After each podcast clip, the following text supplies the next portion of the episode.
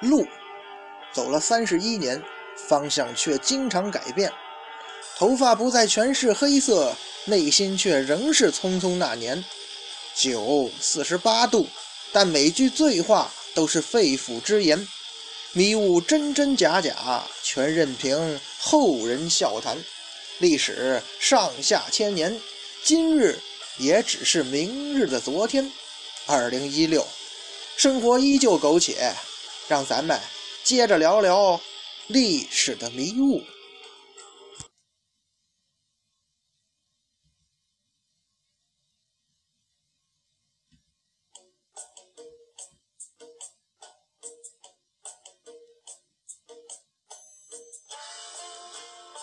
一壶浊酒论古今，笑谈历史风云。各位好，欢迎收听文昌书馆出品的《历史的迷雾》，我是主播君南，漫谈三国人故。今天接着聊刘备。上一回呀，咱们说到这个益州末了的时候呢，提出一个问题哈，先不是说提出一个问题啊，应该讲是提出一个历史上的真实事情吧，就是像益州这样的。啊，比较肥沃，然后又有地理优势的兵家必争之地。它的主人呢，这时候呢，这个刘璋呢，又不是一个才能特别出众的人，是吧？于是呢，难免就是 怀璧其罪呗。各路豪强就会打他主意，而最先打他主意的人，居然不是后来得到益州的刘备，而是东东吴。具体来讲呢，其实是周瑜。《三国志·周瑜传》记载啊。是时，刘璋为益州牧，外有张鲁寇侵，余乃夜惊见权曰：“今曹操方忧在腹心，未能与将军联兵相视。呃，刘固奋威固守其地，好与马超结缘。余怀与将军据襄阳，北方可图也。权许之。余还江陵为新庄，而到于巴丘病卒。到巴丘啊，周瑜挂了。嘿。”简单来说吧，咱们啊这个节目呢是不要求大家伙儿去明白文言的意思的，只要明白大体大体的那个讲了什么事儿就行了。这段话就是说呀，周瑜啊他也看到刘璋是个软柿子了，而且呢人家周公瑾说干就干，他跟孙权怎么说的呀？这曹操啊刚刚遭到大败，现在呢又为马超的事儿正在烦恼，肯定没法当时兴兵来犯我江东。于是呢，我就请求啊，让我跟奋威将军，奋威将军呢是孙瑜，让我们去领兵攻取益州。得到益州之后呢，再消灭汉中的张鲁，然后留下这位奋威将军孙瑜固守益州和汉中之地，跟马超结盟，互相呼应。臣啊，周瑜啊，就是率军回来，跟主公攻取襄阳，图谋曹操，北方就可以平定了。这就所谓的美周郎雄图二国呀。而孙权呢，也很支持周瑜的想法，这是一个非常有吸引力的想法呀。说实在的，如果真的让周瑜实现了，就算不能平定天下，至少可以划江而治啊。只可惜啊，周公瑾才是出师未捷身先死的，军队还没有出行，他本人突发疾病死在巴丘了。一代将星从此陨落，打刘璋的事儿，也只能暂时搁置下来了。咱们说呀。在这件事情上，周瑜的想法呢很好，但是实现起来难度真的挺大的。咱先别说这益州的军队怎么样哈，那就那个那些关险，这个天险关隘，那都是周瑜很难逾越的。当然了，还有一个更关键的人物，那就是刘备是绝对不会让周瑜的计划得逞的。刘备这时候呢，他其实已经把益州视成自己将要夺取的地盘了。他是肯定不会让其他人随便染指的。你周瑜打益州，必须要经过我刘备的地盘，我怎么着也不能让你顺利过去呀！啊，就算你过去了，刘备在周瑜攻城不下，我在后边搞搞破坏，周瑜你肯定也受不了啊！当然了，历史是不容咱们假设的，但是可以肯定一点，周瑜这个计划，他的西征之路肯定不会平坦。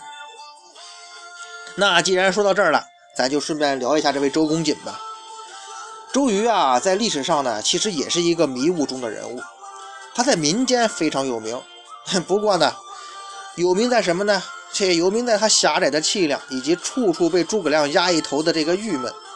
其实啊，其实现在大家伙儿这个接触的史料多了，也都明白，这只是这《三国演义》作者用来抬高诸葛亮的艺术创作。没办法呀，小说的力量很多时候是比正史要强大的多的。这个在咱前面聊的时候也说过这个话题哈。现在人们提起周瑜啊，一般想的都是什么呢？寄生瑜、何生亮、三气周瑜、周郎妙计安天下、赔了夫人又折兵。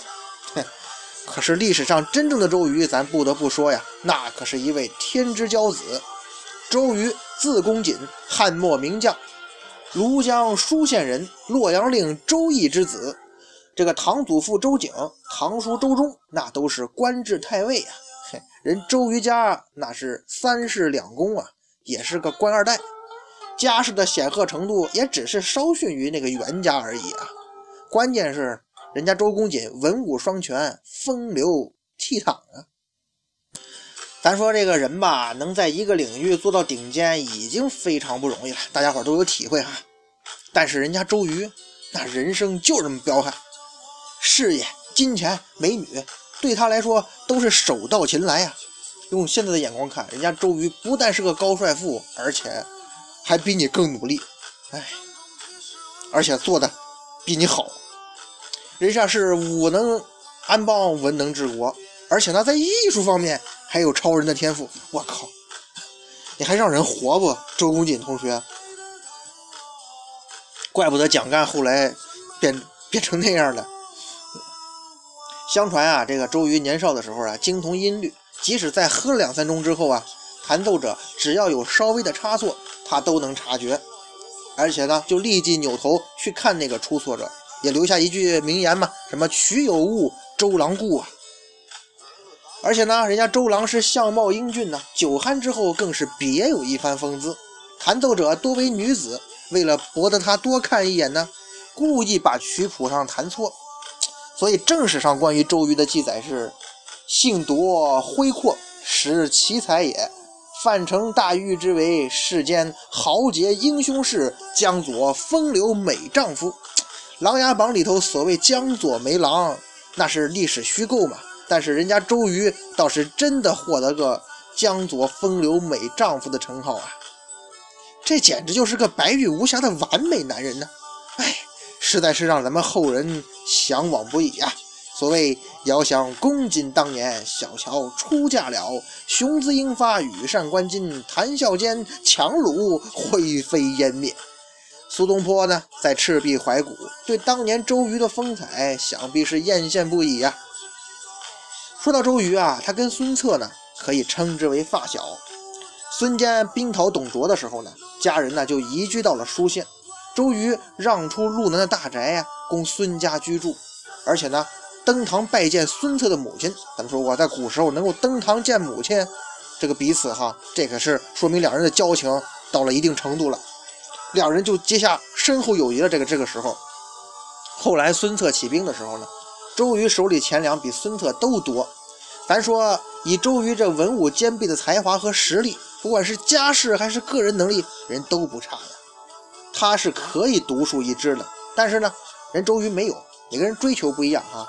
而是将自己的这个兵啊和粮全都给孙策了，而又弄来这个粮食战船之后呢，一同过江回江东，协助孙策打下这江东基业。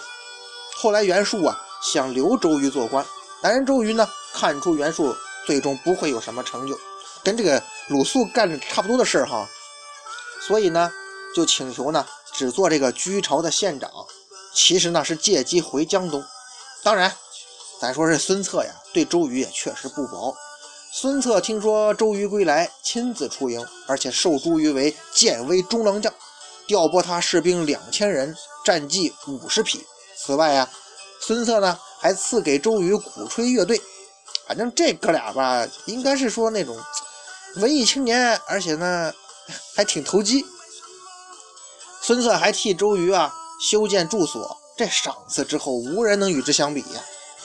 孙策还在发布的命令当中说呀：“周公瑾雄姿英发，才能绝伦，和我有总角之好，骨肉之情。在丹阳的时候呢，他率领兵众调发船粮，相助于我，使我能成大事。论功酬德，今天的赏赐还远不能回报他在关键时刻给我的支持呢。两个人的关系啊，在战斗当中呢是不断加深，后来呢还真成亲戚了。周瑜、孙策攻破宛城，得到乔公的两个女儿，那是国色天姿啊。孙策呢要了大乔，周瑜要了小乔。哎，来说一下啊，大乔、小乔啊都不是正室，有点小妾的意思哈。孙策对周瑜说呀：“乔公之女虽然经这个战乱流离之苦，但是能得到我们两个人做女婿，也足可庆幸了。”可是可以说呀，这两位，你想啊，现如今男的跟男的在一块能共同讨论自己女人的，那得关系好到什么程度啊？这两位关系的亲密程度，甚至我感觉哈，都有点超过刘备跟关羽了，有点好基友中的好基友了。那既然周瑜这个人是性夺挥阔啊，比胸襟比较开阔，大公无私，其实啊还真是这么回事啊。东吴很多杰出人才，比方说张昭、鲁肃，那都是周瑜竭力推荐出来的。每推荐一个人，他都说这个人的才学胜他十倍。东吴老将程普啊，曾经因为资历老，却位子在周瑜之下呢，一直不服，甚至当众羞辱周瑜。但是周瑜从来是折节容下，终不与教。哎，让着人老头，不跟他计较。最后感动了老程普，程普就对人感叹呢：“与周公瑾交往，鲁饮醇酒，不觉自醉呀，跟喝酒一样爽。”有人说呀，这周瑜自身能文能武，有钱有粮有人望有出身有背景，为什么不拥兵自立，自己打天下呢？其实啊。恐怕这个标准答案只有这周瑜自己才能知道了，咱们呢只能是猜测一下哈。在这个乱世当中啊，各位要想自立为王，当这个队伍的主心骨，可不是一件容易的事情。不仅你要比常人承受更大的痛苦，那也得有领导所需要的性格和情商啊，更看你有没有什么远大的抱负啊。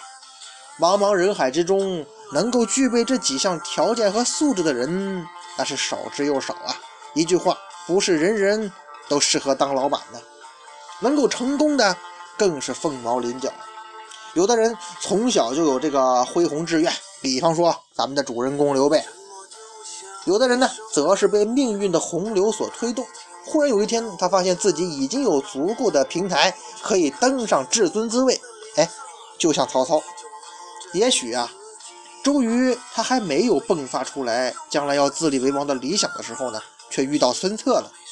孙策是一个天生的领导人，于是周瑜呢就把志向定成辅佐这个孙策，平定天下，也成就自己不平凡的一生啊。像这个群英会上周瑜唱的那句话嘛：“大丈夫处世兮立功名，立功名兮为平生。”也许啊，这真的是周瑜的内心写照和座右铭吧。不过呀，好景不长，反正这对好基友吧，他跟孙策俩人都命都不太长。周瑜是病死，而孙策是意外。周瑜眼中这位天生的领导人、亲密的友人，突然间就离他而去了。哎呀，可以想象啊，这种事儿对于周瑜本人的打击有多大。假如咱们是周瑜的话，是不是？孙策被刺，这一刻，周瑜面临着太多的选择了。那你可以带兵去开拓自己的天地啊！孙策没有了，自己看好的人不在了吗？那个时候曹操呢也刚冒头，还没有打官渡之战呢，或许呢也会有自己的发展空间。当然了，你也可以带兵夺取孙家的政权，你在江东自立为王。不过呢，你跟孙家嫡系一场大战是不可避免。当然了，其实啊，这两条路都充满太多的不确定因素和风险。一个夺权，一个出走，对吧？最稳妥的方法呢，其实还是辅佐孙家的基业，而且呢，可能这也是最符合周瑜的性格和他传统家教的选择吧。孙权呢，这时候临危受命了，接替兄长位置，他只有十八岁呀，而且呢，周围是人心惶惶，时局不稳，孙权能控制的只有会稽、吴郡、丹阳、豫豫章、庐陵这几个郡而已。这时候，周瑜是毅然带兵而回，坚定地给予孙权最强力的支持。在周瑜的号召力和强大军事威慑力的影响下，东吴的局势稳定下来了。孙权的位置呢，也逐渐巩固了。所以说呀，孙权自始至终啊，对周瑜是心怀感激的。后来，孙权曾经感叹呢：“孤非周公瑾不帝，没有周公瑾，我当不了皇帝，也没有今天呐。”现在啊，咱们很多人呢喜欢用这个阴谋论来研究历史。其实呢，所谓阴谋论看历史啊，就是用看故事、看小说的心态去看待历史。小说中的政治斗争、宫廷斗争，基本上都是阴谋战，对吧？现在比较盛行的这些宫廷戏，这些东西吧，看起来跌宕起伏，情节丰富，哎，咱不得不说呀，真的十分吸引人。可是现实生活中，那绝对不能是这个样子呀！呃，可能是我这个人吧，阅历也挺浅的。反正至少我活着三十多年，我在生活中没有遇到过那种像电视剧里演的那种设计精巧的阴谋。我个人觉得吧，现实生活中啊，大家做事呢，还是应该以正道为主的。大家权衡利弊嘛，做出决策，基本也只能做到这一步了。当然，不排除有那种高人哈。因为啊，这个现实生活中啊，这个世事充满了太多的变数，有太多的不可控因素啊，咱很难去控制每一个环节，是不是？更别说那些控制对手的高难动作了。这世界上没有不透风的墙啊，也没有天衣无缝的表演。人类对于阴谋的这个驾驭啊，远没有咱们想象中那么成熟。一些偶然的非正常死亡，人们往往啊，就会把这个往阴谋的方向去联想。比方说孙策之死，由于孙权成了最大的受益者，接掌了哥哥留下的江山嘛，于是有人呢就认为是孙权为了夺权，阴谋暗杀了孙策，并且呢成功把这个赃啊栽到许贡的门客身上。嘿，那时候的孙权仅仅才十七岁呀。哎，咱们不妨看一个类似的案例啊，啊，就是那个主光福影。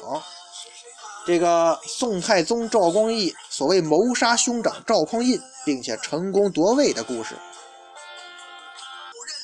根据这个历史记载呀，北宋开宝九年（公元976年）十月十九日夜，赵匡胤病重。这个宋后皇后啊，派亲信王继恩招第四子那位八贤王赵德芳进宫，安排后事嘛。宋太祖的二弟呢，赵光义他已经窥伺帝位很久了。他已经收买这个宦官王继恩为心腹了。当他得知这个太祖病重啊，就跟这个亲信程德玄在晋王府通宵等待消息。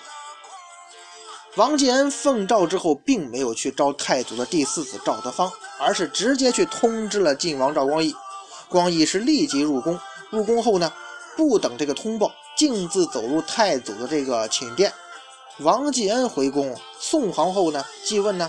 德芳来也，赵德芳来了吗？王继恩却说什么呢？晋王至也。皇后明白呢，赵光义到了，大吃一惊啊，但是也知道事情有变了，而且呢，无法挽回了，只得对这个皇帝称呼之一的官家来称呼赵光义，等于说默认赵光义要继承皇位了，祈求道啊，吾母子之命皆托于官家，哎呀，我母子的性命就在你手上了。赵光义则答复呢。共保富贵无忧也，好日子大家一起过吧？史书记载呀，赵光义进入宋太祖寝殿后呢，但遥见烛影下晋王失获离席，以及呢祝福戳地之声，赵匡胤随后去世了。二十一日凌晨呢，这个赵光义就在灵柩前继位，改元太平兴国。这个事儿吧，只有他们哥俩，没有第三者在场，所以一直以来呀。都有这个赵光义就是宋太宗啊，是这个弑兄登基的传说，可是呢又没法证实这件事啊，已经是千古一案了。其实啊，真正的历史往往就是这样，大多数历史啊缺乏旁证，缺乏细节，咱们知道的只是最后的结果。结果是什么呢？赵匡胤猝死，他弟弟赵光义非正常继位。赵匡胤死的时候呢，四十九岁。他的次子赵德昭都已经二十八岁了，这个年纪马上到了而立之年，在古代的话已经是大龄了，甚至是可以说是中年了。按照法理，怎么着也轮不到你赵光义呀。这一切呢，咱得说啊，应该是这赵光义多年谋划的结果。这赵光义很小就跟着哥哥赵光赵匡胤呢，在军营里混，而且呢，从小就非常有城府。史书记载，陈桥驿兵变、黄袍加身的把戏呢，也来自于赵光义跟赵普的策划。也许呢，他早就有一个皇帝梦了，而且呢，他一他之后一直处在这个北宋的权力中枢，这也使得他比较容易在朝中布局和培植自己的势力。到了后期啊。咱们虽然不能说赵光义已经完全架空了赵匡胤，但是从结果来看，这个时候的赵光义已经完全有实力跟他的兄长分庭抗礼了。即便是这样，这赵光义也迟迟不敢动手啊，因为这个一旦失败的话，那可真的是万劫不复了。也许呢，所谓这个烛光浮影的知识，这个传说啊，只是来源于一场小小意外。因为呢，是太宗趁太祖熟睡之际，调戏其宠姬花蕊夫人费氏，被太祖发觉而怒斥。太宗自知无法取得胞兄谅解，又下了毒手。有这么种传说，是不是？也可能呢，是赵匡胤自己喝太多，引起了这个急性病症而已。从这个这个那个时候流传下来的那个图画可以看到，北宋这几个皇帝都是那种大胖子。可能有什么高血压、脑血栓之类的问题，上哪说去呢？而历史嘛，往往就这样。再后来啊，那位赵普一看势头不妙，他也对赵光义投降了，搞了个所谓的金匮玉盟来帮这赵光义证明。这个所谓的金匮玉盟啊，简单来讲就是赵氏兄弟的母亲杜太后临终的时候呢，呃，留下那个招这个呃宰相赵普。因为太祖这时候呢，始终不离左右照顾杜太后，他就把赵太后啊，就把赵普招进宫了，然后问这个赵匡胤呢：“你知道怎么得天下的吗？”太祖曰：“我所以得天下者，皆祖先及太后之吉庆也。啊，祖先积德，您积德。”太后说：“不然，正由是那周世宗使幼儿统治天下耳。假如周氏有长君，天下岂为汝所拥有乎？”那是因为啊，人家周世宗才荣死了之后，孩子小，你欺负人家孤儿寡母。杜太后接着说呀：“汝死后呢，当传位于汝弟。哎，咱们家呢，为了避免这种情况，你死了之后啊，把皇位传给你弟弟，别传给你儿子。四海之广，能立长君，国家之福也。立长君，立皇上啊，应该立年龄大的。”太祖呢，顿首气道：“敢不如教诲？妈呀，我答应您了。”哎，太后呢？转身对赵普说：“呀，而同济五言，不可违背也。你给我记下来。”赵普，赵普呢，在床前写成了这个誓书，普与之为写的臣朴书，藏在金柜，谨慎小心，由宫人掌之。这就所谓金柜玉盟啊。其实啊，咱们想想啊，这事儿肯定是假的。咱且不说这史书上从来找不到所谓盟约的原文啊，其实啊。在杜太后临终的时候，也根本没有出现过这个东西，甚至没有人提起过。在赵匡胤生前，也从来没有在任何场合提到过有这个所谓金匮玉盟的存在。这些当事人到这个时候，就是赵普说出来的时候，都死了呀。赵太后、呃，杜太后、赵匡胤，是不是？赵光义想篡位的时候，这东西就冒出来了。各位，这还能再假点吗？只是，就算假的又能怎么样啊？反正赵匡胤已经大权在握，马上当皇帝了，谁又敢说什么呢？那说这么多，这孙策之死跟孙权到底有关系没？哼，咱们下回啊接着聊。